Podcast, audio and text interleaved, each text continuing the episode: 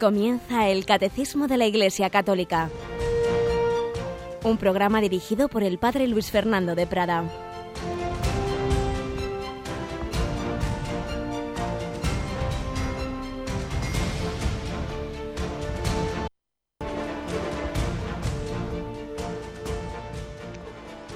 Alabados sean Jesús y María. Muy buenos días, queridos amigos, querida familia de Radio María y feliz día de San Isidro Labrador. Hoy en Madrid capital y en otros muchos lugares de España y del mundo es gran fiesta, es solemnidad para nosotros y como digo, para muchas personas y muchas localidades. Incluso en Madrid capital es, es día de precepto, es día no laborable, pero para todos sin duda es un día festivo el recordar a este santo Isidro Labrador que junto a su mujer, Santa María de la Cabeza, los dos son modelos de santidad seglar, de santidad laical, de santidad en la vida de familia y de trabajo. Luego nuestro primer comentario haremos referencia a ellos, pero siempre después de saludar a quien hoy tenemos en el control, a Rocío García. Muy buenos días, Rocío. Buenos días, padre. Feliz día de San Isidro. Eso, aunque no seamos agricultores, ¿verdad? Pero todos son modelos de santidad y además es bonito que son seglares y que a veces pensamos que solo pueden ser santos, ¿verdad? Los, los papas o los sacerdotes o religiosos. Y no es así. Y estamos a la mitad del mes de mayo, 15 de mayo este mes mariano tan importante para nosotros y en el que, por cierto, vamos a tener ya pronto una transmisión especial del, con el Santo Padre, ¿verdad, Rocío? Claro que sí, el viaje del Papa Francisco a Tierra Santa. Y esta mañana dabas en el informativo esa noticia de que ha empezado allí una especie de novena de oración por los frutos de este viaje. Pues invitamos a todos nuestros oyentes a sumarse porque, en fin, primero porque siempre hay que rezar por el Papa, pero segundo porque siempre hay dificultades en estos viajes, siempre hay gente enemiga, contraria y bueno, hay que rezar mucho porque muchos frutos, como lo dieron los viajes de sus predecesores Benedicto XVI y Juan Pablo II y hace 50 años Pablo VI, que de hecho este viaje va en conmemoración del histórico encuentro que tuvo Pablo VI con el patriarca Atenágoras hace 50 años en Jerusalén. La Iglesia sigue adelante, nos sigue mostrando el camino que Jesús allí nos mostró a la humanidad en Tierra Santa, pues ahora la Iglesia, el sucesor de Pedro, el vicario de Cristo, nos lo va a mostrar desde allí mismo. Pues vamos a comenzar en este recuerdo al santo de hoy para sacar de su figura enseñanzas para nuestra vida.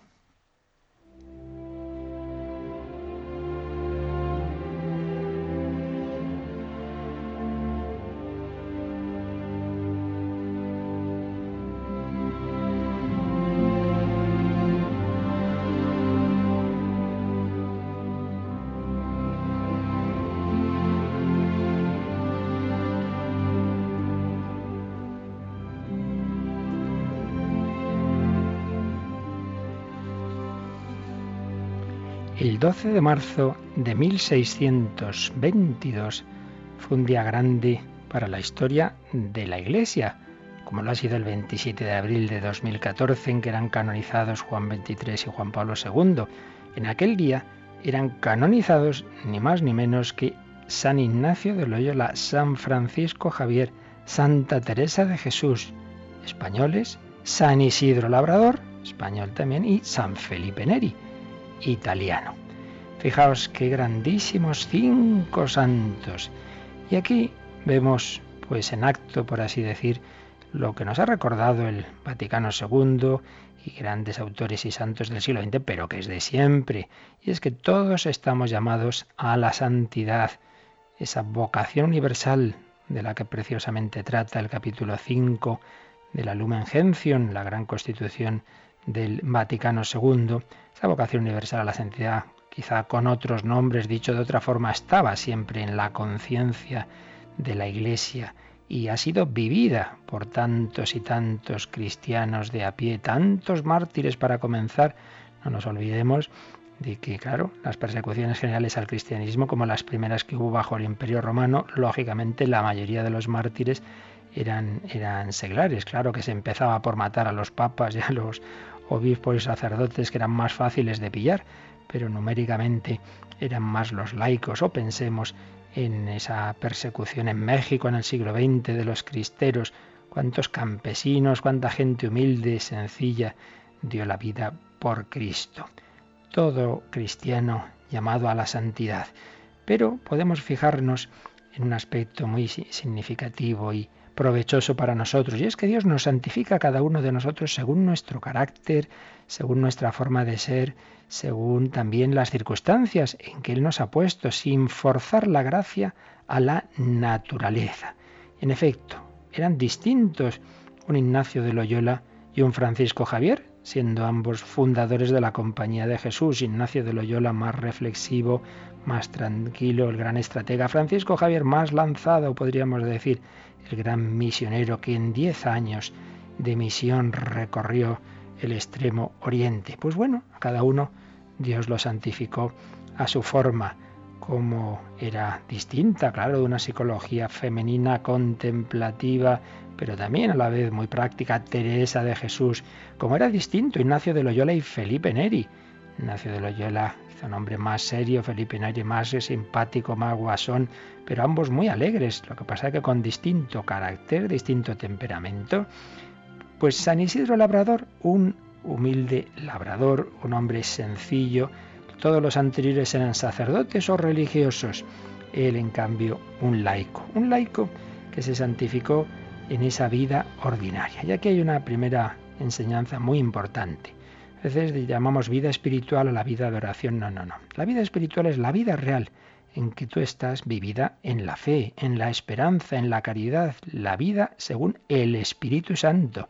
Vida espiritual no quiere decir vida del alma, como si fuera lo que piensa uno, lo que en su interior reflexiona, como podría hacer un filósofo. No, no. Vida espiritual viene de Espíritu Santo. Y el Espíritu Santo te puede mover a hacer oración o te puede mover a echar un partido de fútbol, si es lo que toca en ese momento, y te mueve a trabajar, el momento del trabajo, pues no debes irte a rezar, es el momento de trabajar. Otra cosa es que trabajes unida a Dios, claro. Vida espiritual es la vida entera donde Dios te ha puesto vivida en el Espíritu Santo. Y así vivía San Isidro Labrador, su vida de familia, su vida de trabajo, su vida de caridad, movido por el Espíritu Santo. ¿Qué más enseñanzas podemos sacar de su vida? Pues hombre, ante todo también la primacía de Dios. Amarás al Señor tu Dios con todo tu corazón sobre todas las cosas. Hay que jerarquizar nuestra vida y nuestras actividades. Y es la anécdota más famosa de cómo él lo primero que hacía era ir a misa, hacer su, su, tiempo de estar con el Señor en la Eucaristía y le denuncian de que no trabaja lo que debe, claro que trabajaba, pero en ese momento iba a misa y entonces va el dueño de los campos que él cultivaba, ya sabemos la famosa escena que se encuentra que la, la pareja de bueyes es guiada por unos ángeles, sea lo que sea de esta anécdota, hasta qué punto histórica o legendaria, nos muestra ese rasgo importantísimo y es que tenemos que organizar nuestra vida para dar a Dios lo que es de Dios. Quizá haya días en que te sea imposible esa asistencia a la misa, a la oración, según lo que a cada uno Dios le pida, pero en general tenemos que intentar siempre reservar esos espacios para el Señor, como lo hacía Él. Más enseñanzas, pues que uno se santifica en su estado de vida. Claro, si San Isidro Labrador de repente hubiera dicho, bueno, bueno, yo quiero ser monje, dejo a mi mujer, a mi hijo, me voy por ahí a rezar todo el día, pues no, no hubiera hecho bien. Santificarnos donde Dios nos ha puesto, como Dios nos ha puesto. Y santificarnos en el trabajo y a través del trabajo. Por las mañanitas en Radio María damos el ofrecimiento de obras y decimos con mis obras y oraciones, sufrimientos y alegrías de hoy. Le ofrecemos al Señor todo lo que vamos a hacer Decía Santa Teresita que recoger un alfiler por amor de Dios puede salvar un alma.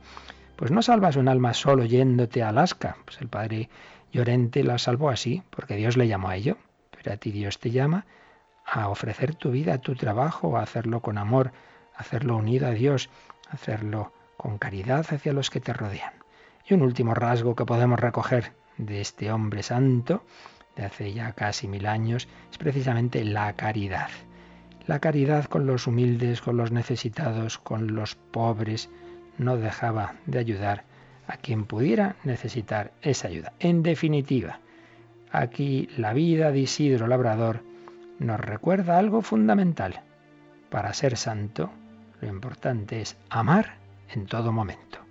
Amar a Dios, amar al prójimo, vivir nuestra vida ordinaria en la fe, la esperanza y la caridad.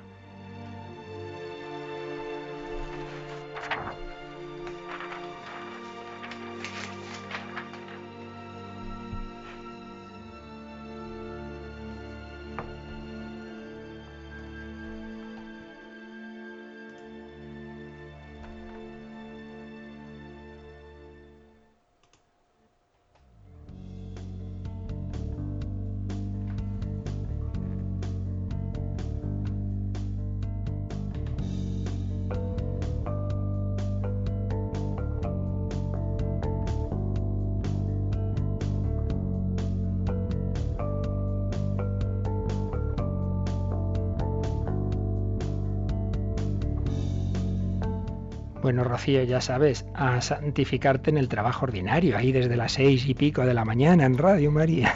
Bueno, con, placer.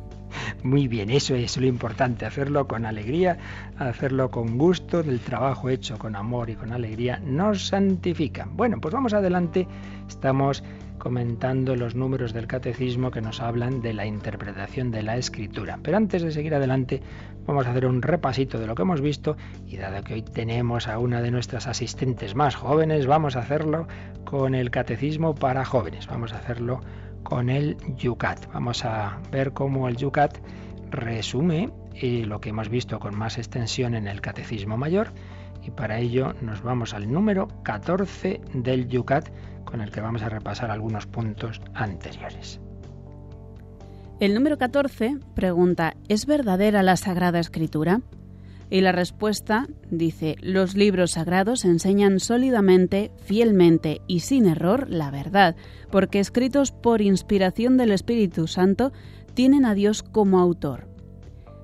Ni la Biblia cayó ya acabada del cielo ni fue dictada a unos escribas autómatas, más bien Dios se valió de hombres elegidos que usaban de todas sus facultades y talentos, de este modo obrando Dios en ellos y por ellos, como verdaderos autores, pusieron por escrito todo y sólo lo que Dios quería. Para que determinados textos fueran reconocidos como Sagrada Escritura, se requería además la aceptación universal de en la Iglesia, en las comunidades debía existir el consenso. Sí, Dios nos habla a través de estos textos. Esto está inspirado por el Espíritu Santo. Desde el siglo IV está establecido en el canon de las Sagradas Escrituras cuáles de los muchos textos cristianos primitivos están inspirados realmente por el Espíritu Santo. Aquí en este número, un poquito largo, la verdad que se resumen preciosamente muchos puntos que hemos ido viendo. Eh, textos de la escritura eh, nos enseñan ciertamente la verdad porque tienen a Dios como autor. ¿Y porque tienen a Dios como autor? Porque Dios ha inspirado a los autores humanos, que existen también. Por ello nos ha dicho que la Biblia no cayó del cielo, ni fue dictada a unos escribas autómatas, como se piensa en otras religiones de algunos libros. No, no, no, no. Dios inspira, ilumina a los autores humanos, pero cada uno de ellos pone todas sus cualidades, todas sus facultades y talentos. Por ello, nos ha dicho el Yucat citando al Vaticano II, obrando Dios en ellos y por ellos como verdaderos autores, pusieron por escrito todo y solo lo que Dios quería. Por tanto, nos ha recordado que la Biblia tiene dos autores, el autor divino, autor de todos los textos de la Escritura, y los muchos autores humanos que en ella entran. Luego nos ha hablado de que para que fueran reconocidos como Sagrada Escritura los diversos textos, puesto que había muchos libros eh, que pretendían tener esa relación con, con, con, Cristo, pues fue la Iglesia la que dijo esto es de fiar o esto no es de fiar. Es lo que se llama el canon, que aún no hemos visto en el catecismo, los números del catecismo, pero aquí en el Yucat ya lo menciona. El canon es la lista de libros que la Iglesia primitiva reconoció como inspirados, como procedentes de los apóstoles o sus colaboradores y sucesores. Así pues, la Sagrada Escritura inspirada por Dios, la Sagrada Escritura reconocida por la Iglesia. Y el siguiente número va a explicarnos un poquito más lo que también ya nosotros vimos sobre cómo hay que entender eso de la verdad de la Escritura. Número 15, Rocío. El 15 pregunta, ¿cómo puede ser verdad la Sagrada Escritura si no todo lo que contiene es correcto? Y responde, La Biblia no pretende transmitirnos precisión histórica ni conocimientos de ciencias naturales. Los autores eran además hijos de su tiempo, compartían las representaciones culturales de su entorno y en ocasiones estaban anclados en sus limitaciones. Pero todo lo que el hombre debe saber acerca de Dios y del camino de la salvación se encuentra con certeza inefable en la Sagrada Escritura. Así pues, claro que es verdad no faltaría más, lo que Dios nos enseña en la Sagrada Escritura, pero todo libro, toda obra que podamos tener en nuestras manos, tenemos que saber qué tipo de obra es para saber también, según la intención del autor, qué tipo de verdad nos quiere transmitir. Si yo cojo un libro de matemáticas, pues obviamente, si es un libro científico, pues pretende la precisión matemática, pero si lo que estoy cogiendo es una parábola que me quiere enseñar una, una manera de actuar moral, aunque en ella se hagan citas de temas matemáticos, ya sé que ese no es el fin. Y por tanto, en efecto, en la escritura hay alusiones de tipo histórico, de tipo científico, que no pretenden en ella enseñarnos Dios ciencia. Son citas que vienen a propósito de lo que realmente interesa, que es la verdad de nuestra salvación. Bueno, esto es, ya lo explicamos en su momento, pues tenemos esa, saber, saber con certeza que Dios nos enseña la verdad, pero según el género literario de cada libro.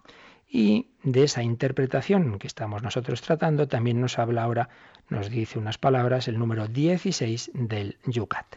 ¿Cómo se lee correctamente la Biblia? La Sagrada Escritura se lee correctamente en actitud orante, es decir, con la ayuda del Espíritu Santo, bajo cuya influencia se ha formado es la palabra de Dios y contiene la comunicación decisiva de Dios para nosotros. La Biblia es como una larga carta de Dios a cada uno de nosotros. Por eso debo acoger las Sagradas Escrituras con gran amor y con reverencia. En primer lugar, se trata de leer realmente la carta de Dios, es decir, no de escoger detalles y dejar de lado el conjunto. El conjunto debo interpretarlo desde su corazón y misterio. Jesucristo, de quien habla toda la Biblia, también el Antiguo Testamento. Por tanto, debo leer las Sagradas Escrituras en la misma fe viva de la Iglesia, de la cual han nacido. Y aquí en este punto ya llegamos a donde estábamos también en el Catecismo Mayor. Primero, muy importante, la Biblia se lee correctamente en actitud orante. ¿Por qué?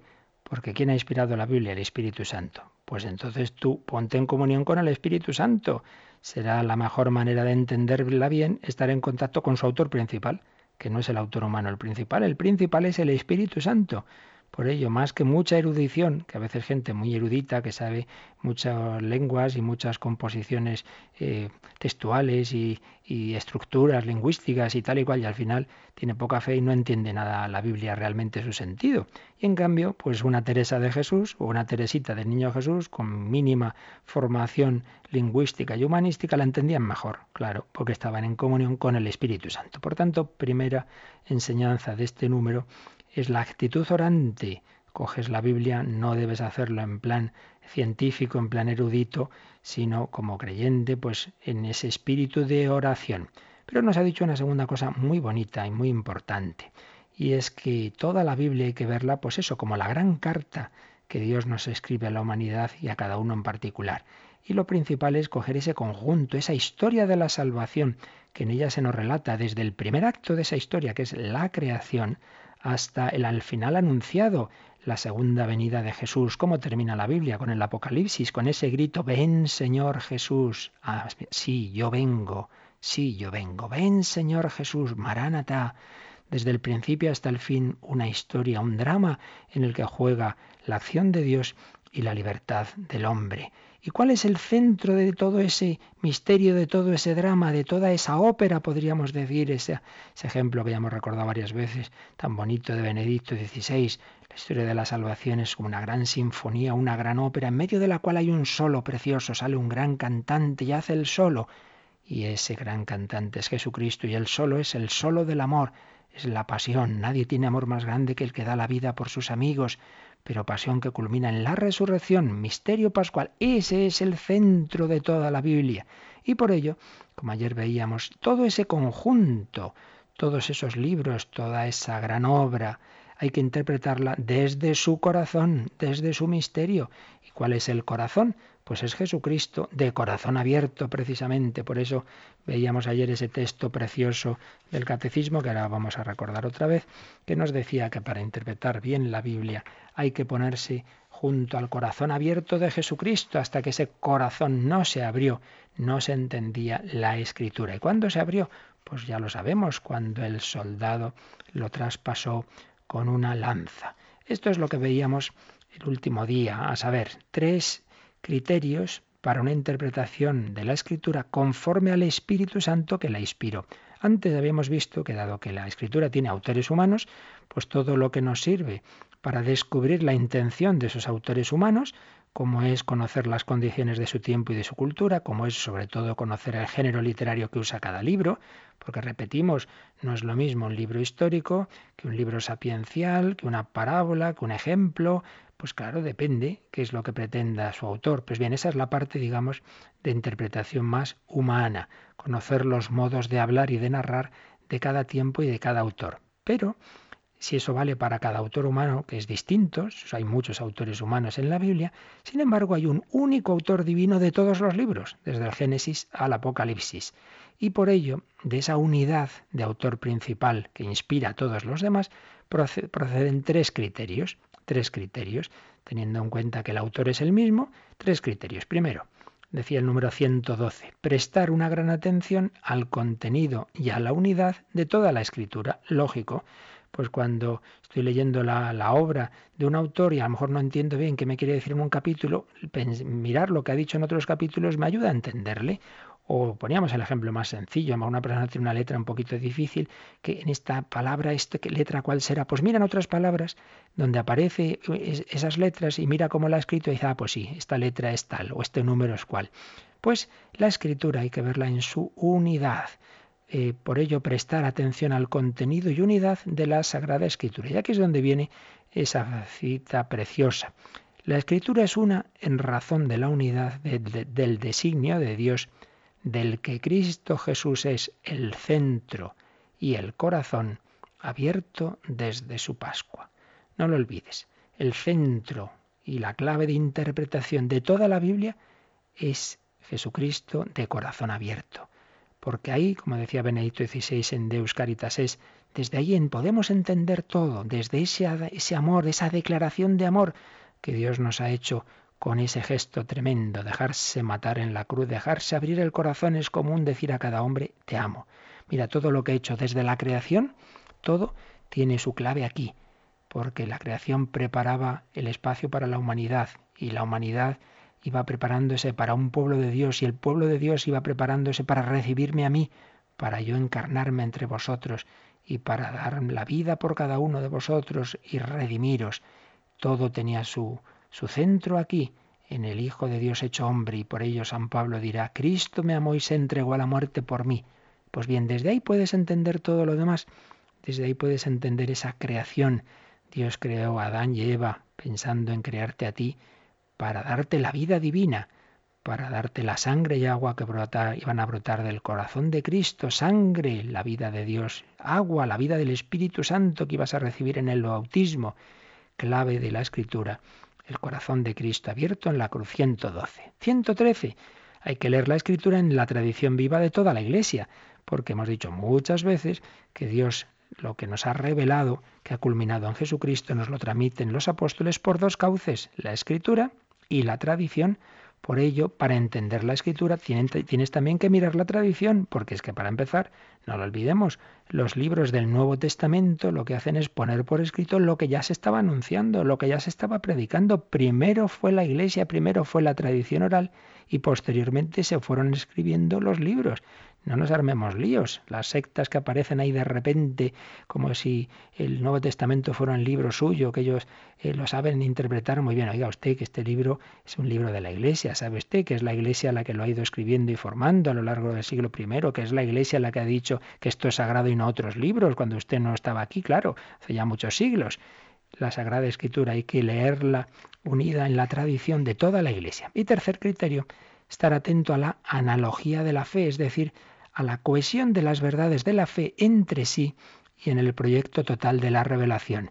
no acabo de entender tal punto, tal otro, lo voy a profundizar más relacionando unas verdades con otras.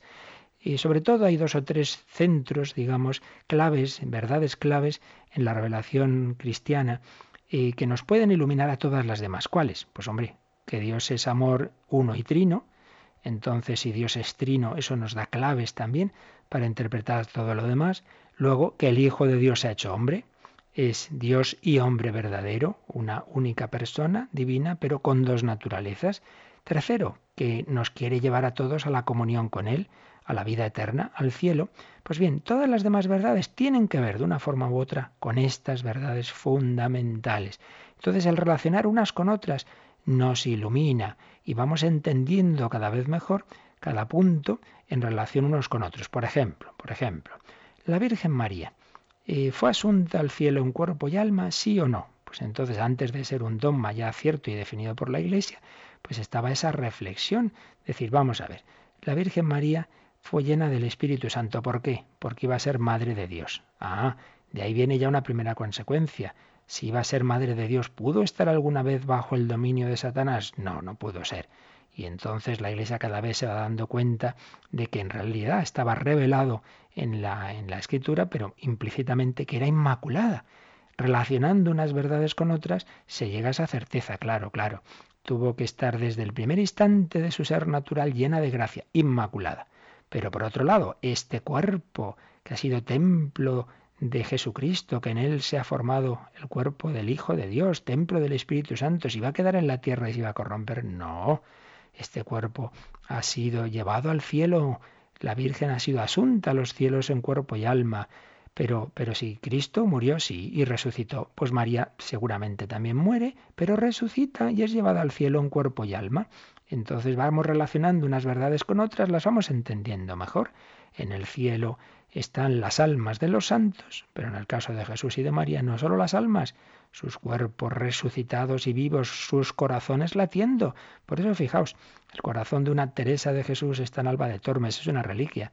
Pero en cambio damos culto a los sagrados corazones de Jesús y María como de personas vivas, corazones de, de personas que ahora mismo me aman en cuerpo y alma.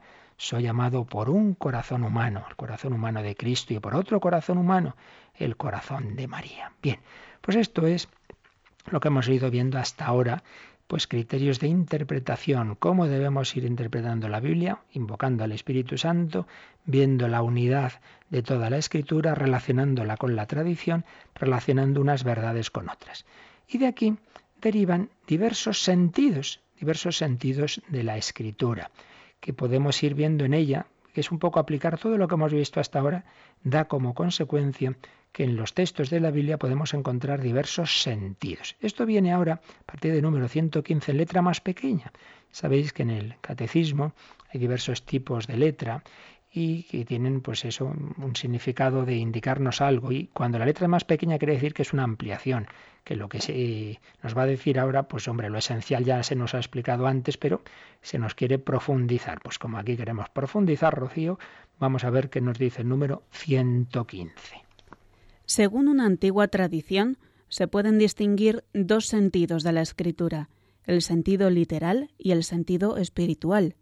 Este último se subdivide en sentido alegórico, moral y anagógico. Aquí pues nos encontramos algo muy importante. Ya os indico que las palabras eh, a veces se usan unas o se usan otras para hablar de estos sentidos de la escritura, pero básicamente se distinguen, como acabamos de leer, estos dos tipos. Primero, el sentido literal. Lo primero, obviamente, es a ver esta frase que dice. ¿Qué quiso decir este autor humano? Luego enseguida vamos a ver la explicación. El sentido más directo. Y luego el sentido espiritual, que también podréis ver en otros autores que lo llaman el sentido pleno.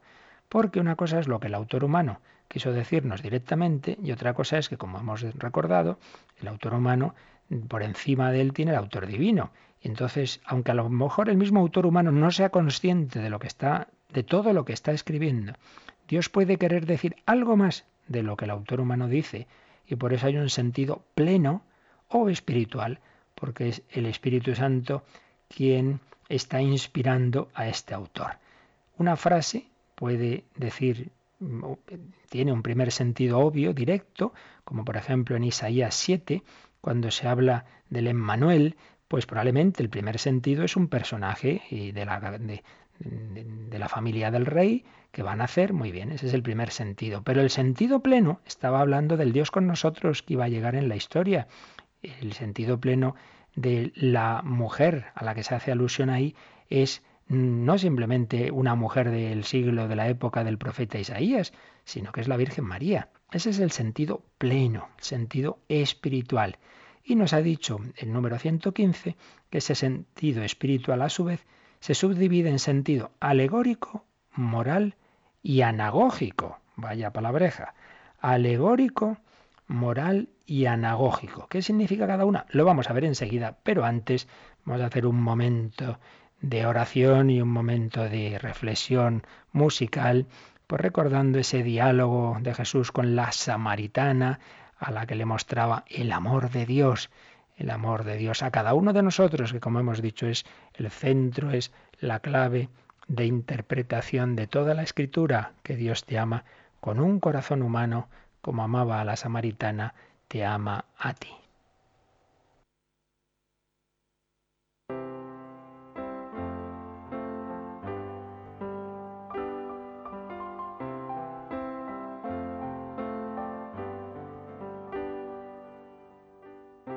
Si conocieras cómo te ama Dios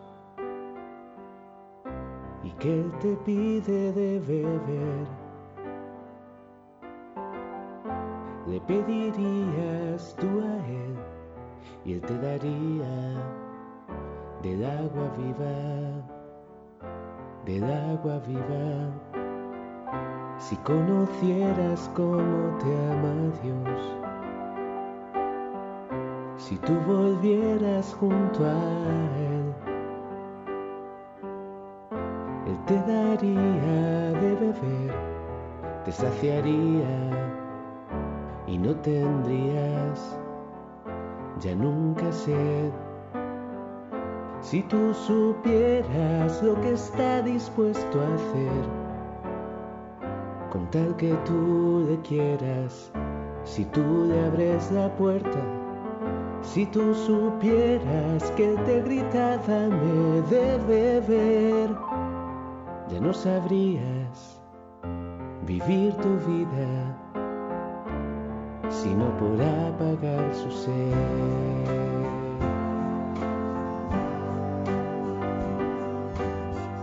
Si conocieras cómo te ama Dios, si conocieras su poder, verías qué fácil es creer que Él te guía, que Él te cuida, que no te olvida. Si conocieras cómo te ama Dios, nada tendrías que querer.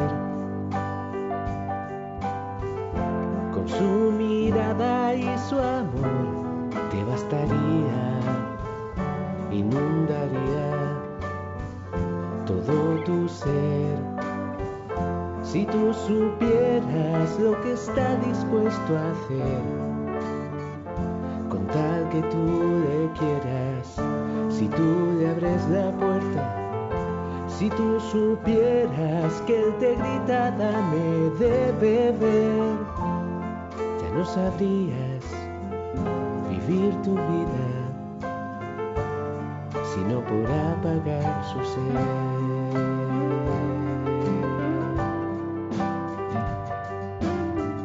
Si conocieras cómo te ama Dios, por fin podrías comprender que dejas cosas a beber que se te olvida cuando le cuesta pobre vida. Si conocieras cómo te ama Dios, ya no sabrías qué hacer. Están escuchando el Catecismo de la Iglesia Católica con el Padre Luis Fernando de Prada. Si conocieras cómo te ama Dios, y lo conocemos en nuestra vida ordinaria, pero lo conocemos también leyendo en el Espíritu Santo la Sagrada Escritura, interpretándola conforme al Espíritu mismo que la inspiró. Y para ello nos está ayudando el Catecismo, indicándonos cómo el Espíritu Santo nos puede decir más cosas de las que parece cuando leemos una frase de la Biblia. Pero hay que empezar por esa primera frase. Y por eso, Rocío número 116 comienza a explicarnos esos sentidos que hemos mencionado antes. Primero, el sentido literal. ¿Qué nos dice el 116 sobre el sentido literal?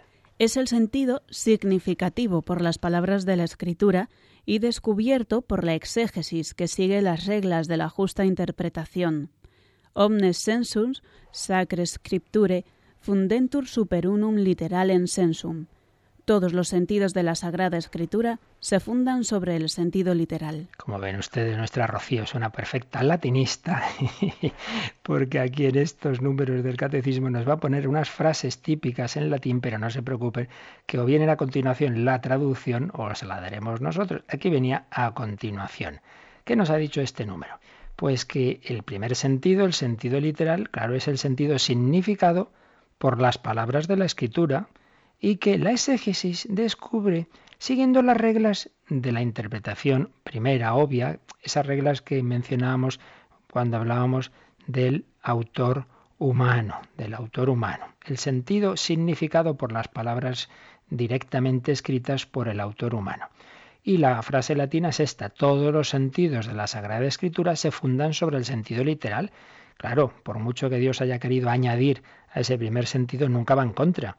Por lo tanto, lo primero que hay que hacer es, bueno, a ver qué dice esta frase, no elucubremos ni nos inventemos cosas. Primero, el sentido directo o sentido literal. Pero, pero, repetimos que Dios puede, sobre ese sentido literal, decir más de lo que el propio autor es consciente. Y por ello, el 117 nos explica que entiende por sentido espiritual que a su vez tiene tres eh, posibilidades, se subdivide en tres. Rocío, 117. El sentido espiritual Gracias a la unidad del designio de Dios, no solamente el texto de la Escritura, sino también las realidades y los acontecimientos de que habla pueden ser signos. Pueden ser signos, eh, gracias a esa unidad del designio de Dios, em, hay más de lo que dice el propio texto. Eh, como decíamos, hay que ver todo el designio de Dios, toda la historia de la salvación desde el principio hasta el fin, y entonces muchas realidades e incluso acontecimientos que se nos narran en la Biblia pueden tener un significado mayor del que parece. Entonces, posibles significados vienen a continuación en este mismo número 117, posibles sentidos. Y aquí vienen esas tres eh, palabras, subdivisión de alegórico, moral y, y anagógico. El sentido alegórico. Podemos adquirir una comprensión más profunda de los acontecimientos reconociendo su significación en Cristo. Así, el paso del Mar Rojo es un signo de la victoria de Cristo y por ello del bautismo. Este primer sentido es muy, muy importante. Sentido alegórico, otros autores dicen sentido teológico o también tipológico. ¿Qué quiere decir? Pues que esto se aplica al Antiguo Testamento, que los acontecimientos de que nos habla el Antiguo Testamento fueron tales acontecimientos, los hechos que fueran, pues muy bien, estaban ahí en su momento histórico, pero a la vez, a la vez, tenían un significado que era de alguna manera profecía de lo que iba a ocurrir en el Nuevo Testamento y en Cristo. El propio catecismo nos ha puesto un ejemplo. El paso del Mar Rojo, pues sí, fue un hecho histórico. Israel huye de Egipto, Egipto persigue a Israel y entonces es salvado en el Mar Rojo. Bueno, pero más allá de lo que ocurriera entonces, aquí había un anticipo muy importante y es que la humanidad iba a ser salvada del pecado y del dominio, no del faraón, sino del demonio, por el bautismo. Esa es el agua que realmente necesitamos, el agua viva, el agua a través de la cual Jesucristo, el verdadero Moisés, nos lleva a la vida eterna, a la tierra prometida, al cielo. Por ello se habla, por un lado, de sentido teológico, teológico, porque el, el texto, el hecho que se nos cuenta en él, eh, tiene un significado relativo a Jesucristo, tiene un significado más intenso del que nos parece. Se habla también de tipológico o típico. ¿Qué quiere decir esto de típico? Es el significado que tienen diversos hechos o cosas, digamos en un sentido así amplio, aunque pueda parecer la palabra un poco vulgar, cosas del Antiguo Testamento que son prefiguraciones de realidades del Nuevo Testamento. Los autores, los especialistas en Biblia suelen hablar de que las cosas del Antiguo Testamento las llaman tipos y a aquello a lo que se anticipa del Nuevo Testamento antitipos. Entonces, eh, por ejemplo, un tipo puede ser una persona, un objeto o un episodio entero del Antiguo Testamento. Ejemplo, Adán es tipo de Cristo. El verdadero hombre nuevo va a ser eh, Cristo. El arca de Noé es tipo del bautismo cristiano, como, como el paso del Mar Rojo. Nos salvamos en el arca de Noé, que es también, por otro lado, tipo de la Iglesia. Nos salvamos unidos de ese diluvio universal que es nuestro pecado. El maná, pues está muy claro, el maná es tipo de la Eucaristía, el alimento dado por Dios. La serpiente de bronce que Moisés elevó en, en un estandarte y todo el que eh, había sido mordido por serpientes venenosas se curaba, pues es tipo de la cruz de Cristo elevado en alto al que hay que mirar con fe y mirando con fe a Jesús nos curamos de las mordeduras de las serpientes, es decir, de nuestros pecados, de las tentaciones. Así pues, sentido alegórico, tipológico, teológico, es que todo lo ocurrido, los grandes hechos del Antiguo Testamento apuntan más allá del hecho en sí mismo, apuntan a su cumplimiento en Jesucristo. Primer sentido del sentido espiritual, y valga la redundancia, el sentido alegórico, teológico, tipológico, en fin, que hay diversos matices según los autores, el catecismo usa la palabra alegórico. Pero nos habla Rocío de otros dos sentidos. Segundo sentido posible. El sentido moral. Los acontecimientos narrados en la escritura pueden conducirnos a un obrar justo. Fueron escritos para nuestra instrucción. Esto es ya más fácil de entender, es muy sencillo, pues la historia que tantas veces hemos oído del, de Job, ¿Fue eh, realmente un personaje histórico o simplemente es una especie de parábola para enseñarnos? Bueno, pues no vamos a meternos ahora en esa discusión, pero lo que sí sabemos, lo que sí que está muy claro, es que ese relato, como tantos otros que aparecen en, el Antiguo Testamento y por supuesto en el Nuevo, tienen un sentido moral, es decir, nos enseñan cómo debemos actuar. Y en ese caso, en el caso de Job, pues aceptando con paciencia el dolor, el sufrimiento, sabiendo que Dios tiene sus caminos, que Dios eh, sabe más que nosotros, que sus caminos no son los nuestros, que no porque uno sufra quiere decir que le está castigando Dios, como a veces hacemos esas conclusiones tan absurdas, ¿qué habré hecho? ¿Le habré hecho yo a Dios para que me castigue? Que no, hombre, que no, que Job era un santo y sin embargo pues Dios permitió un gran sufrimiento, pero se nos enseña cómo debemos actuar, sentido moral. Claro, esto aparece en infinidad de pasajes de toda la Biblia, que su fin es enseñarnos a actuar la parábola del buen samaritano, pues no es que ocurriera de verdad que ese hecho que se nos, nos, nos pone Jesús es una parábola, pero una parábola para que, para que tú hagas de buen samaritano, con el que te encuentres en el camino, con el que te encuentres herido física o psicológica o espiritualmente en tu vida. Sentido moral para que los acontecimientos narrados en la escritura nos lleven a actuar bien, a un obrar justo. Fueron escritos, dice San Pablo en 1 Corintios 10:11, para nuestra instrucción. Y nos queda una palabreja un poco más rara. Tercer sentido, Rocío. El anagógico. Podemos ver realidades y acontecimientos en su significación eterna, que nos conduce hacia nuestra patria. Así la Iglesia en la tierra es signo de la Jerusalén celeste. Anagógico porque en griego anagogé es el verbo de conducir, es el mismo verbo que aparece en la palabra pedagogo, que es el que lleva a otro, el que le conduce de la mano. Pues bien, aquí qué quiere decir? Que lo que nos narra la Biblia nos quiere conducir al cielo. Podríamos decir también en sentido escatológico. En definitiva, que todo en la Biblia, su último fin, claro, ya lo hemos dicho muchas veces, es llevarnos al cielo, es llevarnos a la salvación eterna, es llevarnos a nuestra patria, es llevarnos a la Jerusalén celeste, en definitiva, es llevarnos al encuentro pleno con Dios, a contemplarle cara a cara. Por eso todo en la Escritura tiene ese sentido último. Y los cuatro sentidos, los cuatro aspectos que hemos visto, el literal, el alegórico, el moral y el anagógico, vienen resumidos en una especie de, de poesía o de dístico, mejor dicho, medieval, que el, catecismo nos pone solo en latín. eh, voy a leerlo yo mismo por si Rocío le cuesta a lo mejor un poquito el latín, que seguro que no, que se lo sabe ya muy bien, pero lo voy a leer directamente. Litera gesta docet quid credas alegoría, moralis quizagas, quotendas anagogía. Bueno, que sepáis de todas maneras que en latín se puede pronunciar de muchas formas y seguro que un buen latinista me esté oyendo y diga, mm, a mí no me gusta cómo lo ha pronunciado. Da igual, porque esto no es clase de latín, sino catequesis. Entonces, ¿qué es lo que nos ha dicho este dístico medieval? La letra enseña los hechos, la alegoría lo que has de creer, el sentido moral lo que has de hacer y la anagogía a dónde has de tender. Esto es lo realmente importante. La letra, tú lees que David hizo tal cosa. Muy bien, pues eso, partemos de eso, de que ocurrió tal hecho en que el rey David hizo no sé qué. La alegoría, lo que has de creer, aquel hecho tiene un significado en Cristo. El rey David es tipo del verdadero rey, que va a ser Jesucristo. Entonces debo mirarlo en un sentido más profundo, eh, en el que David me debe hacer pensar en Jesucristo. La alegoría, lo que has de creer, el maná, ¿A qué me debe llevar? A creer en la Eucaristía. Necesito alimentarme de la Eucaristía. Tercero, el sentido moral. Lo que has de hacer.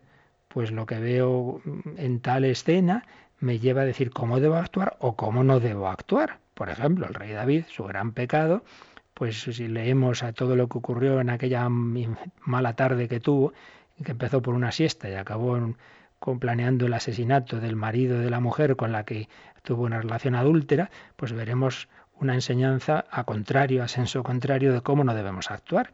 Y en otros casos al revés, de cómo sí debemos actuar, como en el caso de Job. El sentido moral, lo que has de hacer. Y la anagogía, ¿a dónde has de tender? Todo texto de la Biblia al final a lo que me lleva es a que yo tenga mi corazón puesto en el cielo. Vamos camino del cielo, somos peregrinos. Y Rocío ya para terminar este apartado, que, acaba con el número 119, vamos a leerlo, que nos da una última clave de interpretación. El 119 dice, a los exegetas toca aplicar estas normas en su trabajo para ir penetrando y exponiendo el sentido de la Sagrada Escritura, de modo que mediante un cuidadoso estudio pueda madurar el juicio de la Iglesia. Todo lo dicho sobre la interpretación de la Escritura queda sometido al juicio definitivo de la Iglesia, que recibió de Dios el encargo y el oficio de conservar e interpretar la palabra de Dios. Y nos añade una cita famosa de San Agustín, que como eres muy buena latinista, te dejo que la leas. Ego vero evangelio non crederem, nisi me catholica ecclesiae conmoveret autoritas. Pero qué maravilla, vamos, este profesor de latín te tendría que poner una matrícula, claro que sí. ¿Quién será? ¿Quién será mi profesor de latín? Haremos unas clases particulares en la redacción, porque muy importante el latín para la teología. Pues fijaos lo que nos ha dicho San Agustín, este converso que, que no creía en nada y al final pues recibe la fe pues nos dirá una frase muy importante. Yo no creería en el Evangelio si no me moviera ello la autoridad de la Iglesia Católica. Y es que lo decimos una vez más.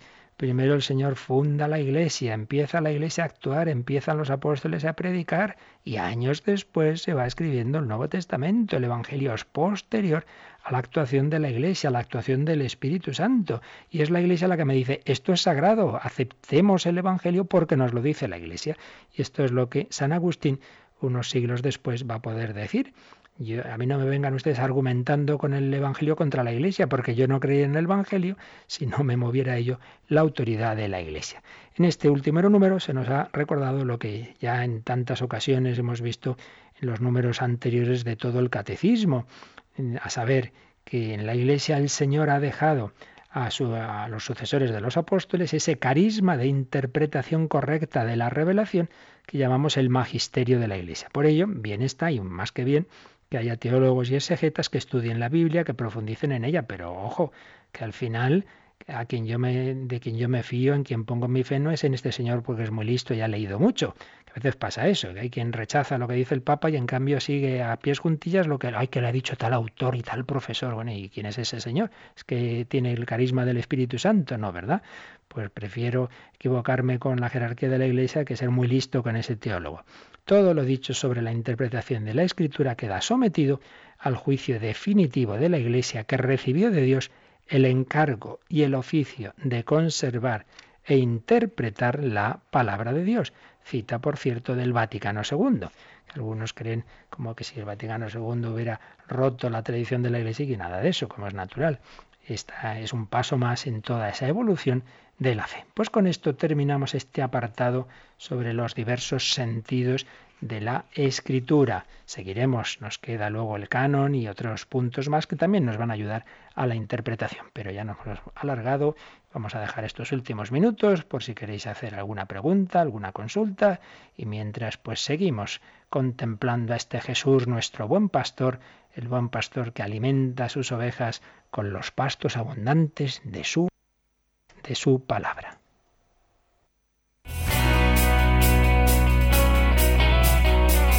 Participa en el programa con tus preguntas y dudas. Llama al 91 153 8550. También puedes hacerlo escribiendo al mail catecismo arroba radiomaria.es. Catecismo arroba radiomaria.es.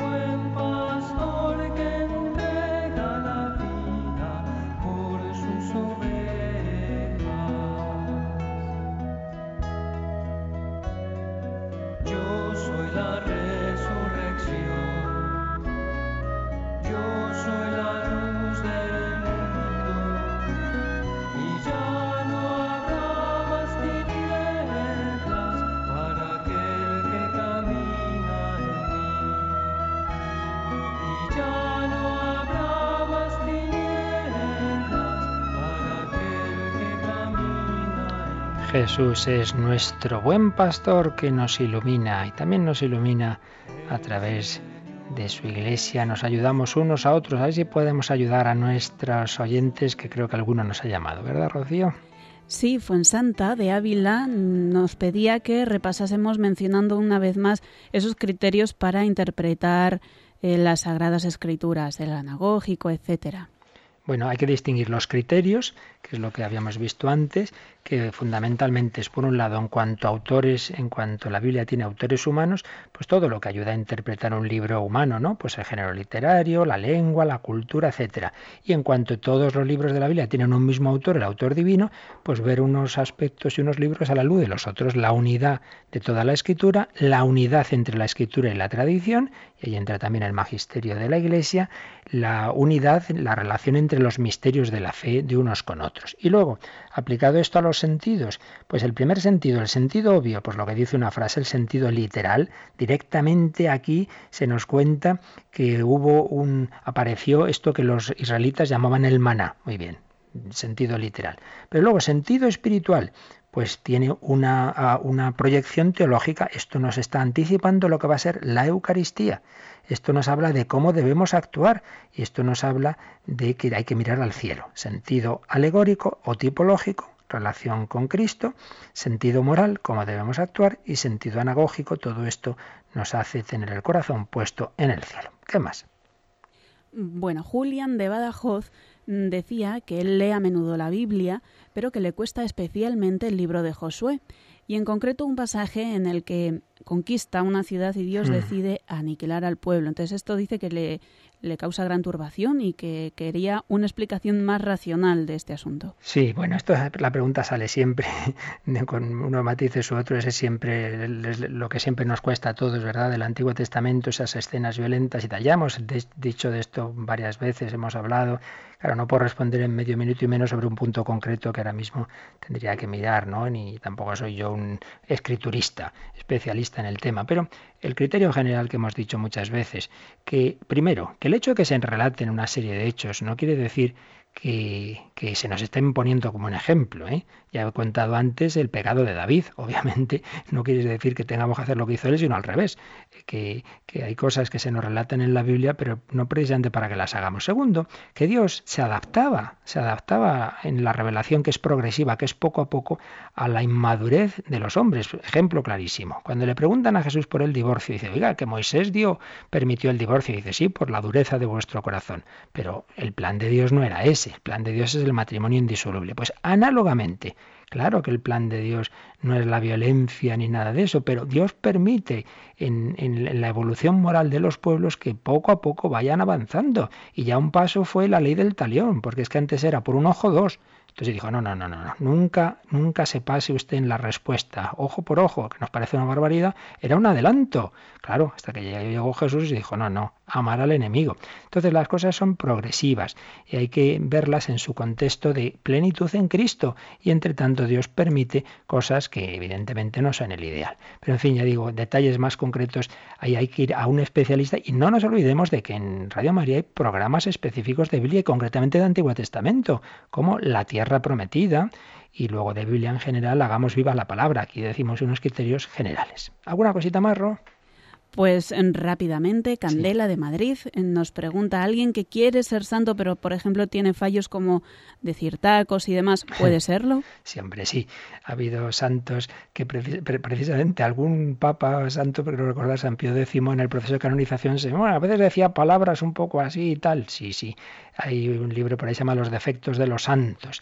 Entonces, santo no es que todo lo haga perfecto. Quiere decir que al final de su vida ha tenido una gran unión con Dios, el gran amor a Dios y al prójimo, pues eso no quiere decir que todo fuera perfecto. Siempre hay algunos defectos. Claro que se puede ser santo. De todas maneras, tenemos también otros correos, pero lo vamos a dejar porque a las doce y media, a las doce y media vamos a tener un programa especial y voy a aprovechar ahí para muchas cosas que estamos recibiendo estos días, pues comentarlas muy bonitas, testimonios y algunas consultas de doce y media, una y media, programa especial de campaña de Radio María, en la cual pues algunos de estos temas ya no directamente relacionados con lo que hemos explicado, los comentaremos.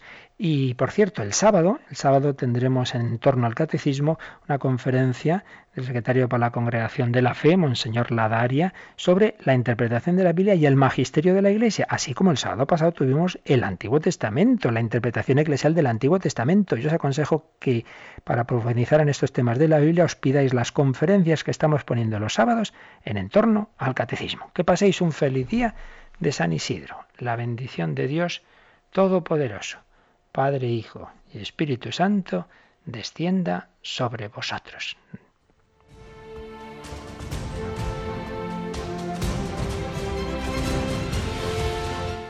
Han escuchado en Radio María el Catecismo de la Iglesia Católica, un programa dirigido por el Padre Luis Fernando de Prada.